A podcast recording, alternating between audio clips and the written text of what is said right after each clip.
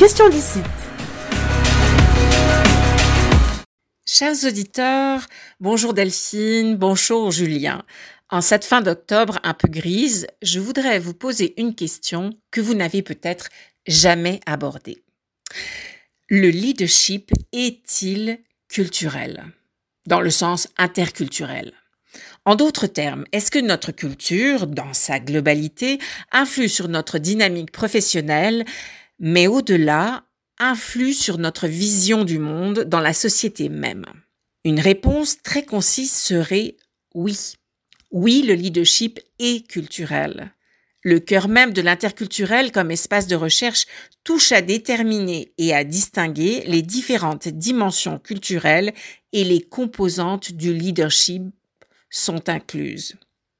Si l'interculturel est une partie inhérente de la condition humaine, aussi loin qu'on puisse remonter, Pensez un instant à toutes les conquêtes, migration du nord au sud, les vikings, ceux qui ont passé le détroit de Bering depuis la Sibérie il y a des milliers d'années, ou encore la route de la soie, jusqu'aux migrations contemporaines. Bref, vous m'aurez comprise, l'interculturel fait partie de nous. Dans les 50 dernières années, le champ de recherche en interculturel s'est développé de manière très organisée, avec des courants de pensée distinctifs parfois.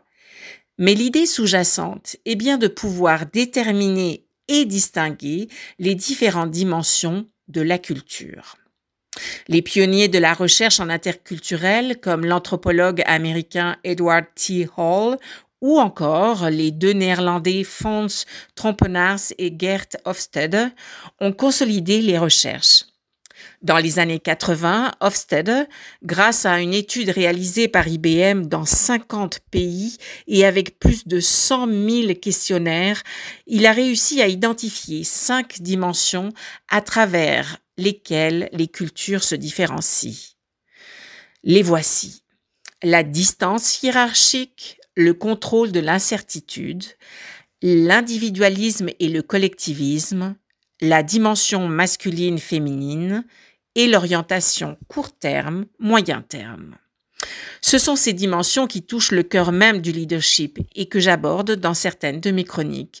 Vous l'aurez peut-être remarqué. La manière de décrypter le leadership est teintée de notre vision du monde, donc. Certaines cultures sont plus enclines à suivre le respect de la hiérarchie, quitte à brimer ainsi un élan d'initiative, ou encore la prise de risque peut être modérée comme en France ou plus élevée au Canada. Dans son livre One Culture Collide, publié en 96, le linguiste britannique Richard D. Lewis a classé les différentes cultures de leadership selon les pays. Ça donne une méthode résumée en 24 schémas, ce qui est très appréciable pour s'y retrouver dans les organisations culturellement différentes.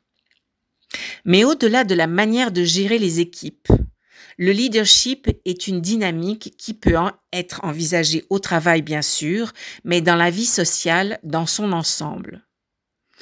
Ainsi, celui qui porte un projet entrepreneurial aura peut-être plus d'espace au Québec ou en Amérique du Nord en général qu'en vieille Europe où on est parfois frileux face au changement ou face à une prise d'initiative créative.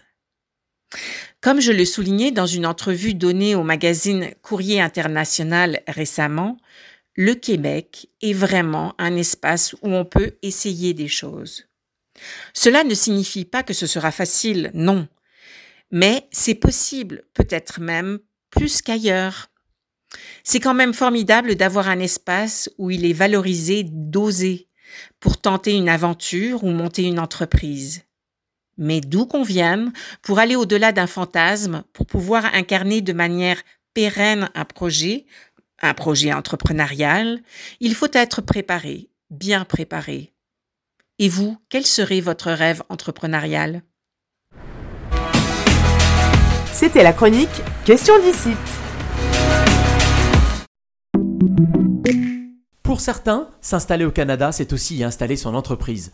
Le 27 octobre, Desjardins vous présente un webinaire gratuit sur l'entrepreneuriat au Québec, spécialement conçu pour les nouveaux arrivants. Il abordera l'ouverture d'un compte entreprise, la gestion des opérations courantes, le financement et plus encore. En plus d'obtenir une foule d'informations et de conseils, vous aurez l'occasion de poser vos propres questions à nos experts. Ça vous intéresse? Rendez-vous sur la page Facebook de Radio Montréal France pour vous inscrire. Bien s'installer, ça commence avec Desjardins.